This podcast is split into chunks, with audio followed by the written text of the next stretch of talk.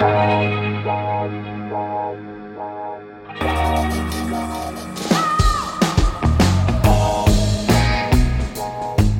à lire, un podcast de Bernard Poirette. L'inspecteur principal Claude Schneider aurait pu faire carrière à Paris, mais il a préféré rentrer chez lui, une grande ville, dans l'Est. Le voilà patron du groupe criminel sous les ordres de Toussaint Mariani, dit Polaire, un petit corse teigneux et toxique. En revanche, sous ses ordres à lui, il n'a rien que des bons et des fiables, à commencer par Charlie Catala, un homme à femme qui a une bonne gueule d'arabe mais n'est qu'à moitié italien.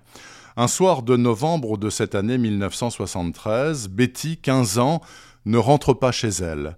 Sur la photo fournie par son père, on voit un petit visage de chaton ébouriffé.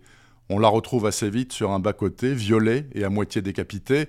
La mairie et la direction de la police tombent d'accord pour pousser la thèse du crime de rôdeur.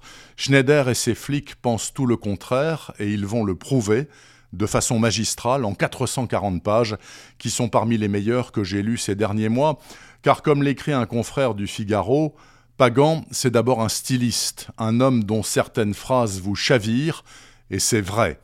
Place à l'artiste donc. Pagan, Hugues, 74 ans, pied noir, flic pendant 23 ans, écrivain de polar depuis une vingtaine d'années, seulement 13 livres au compteur, dont le tout dernier, Le Carré des Indigents, selon moi l'un de ses meilleurs. Pagan dans le texte donc. Schneider avait parfois cet étrange sourire terne et sans joie qui ne montait pas aux yeux et lui donnait l'air vulnérable et désemparé.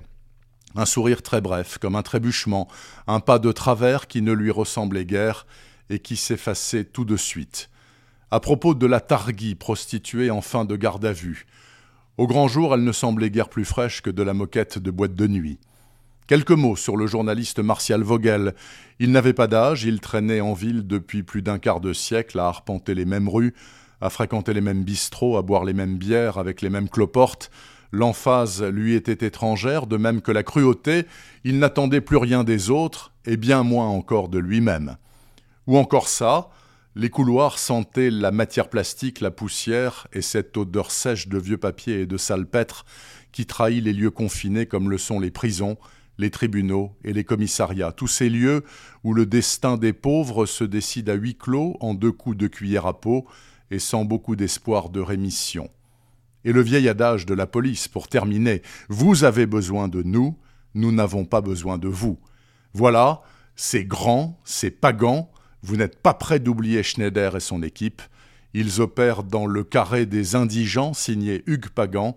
Ça vient de paraître chez Rivage, dans la collection noire. Retrouvez le podcast C'est à lire avec Bernard Poirette sur toutes les plateformes de téléchargement. Et rendez-vous sur le site bernardpoirette.fr pour vous abonner à la newsletter et être informé dès qu'un nouvel épisode est publié. Suivez toute l'actualité du podcast C'est à lire sur les pages Facebook et Twitter de Bernard Poirette.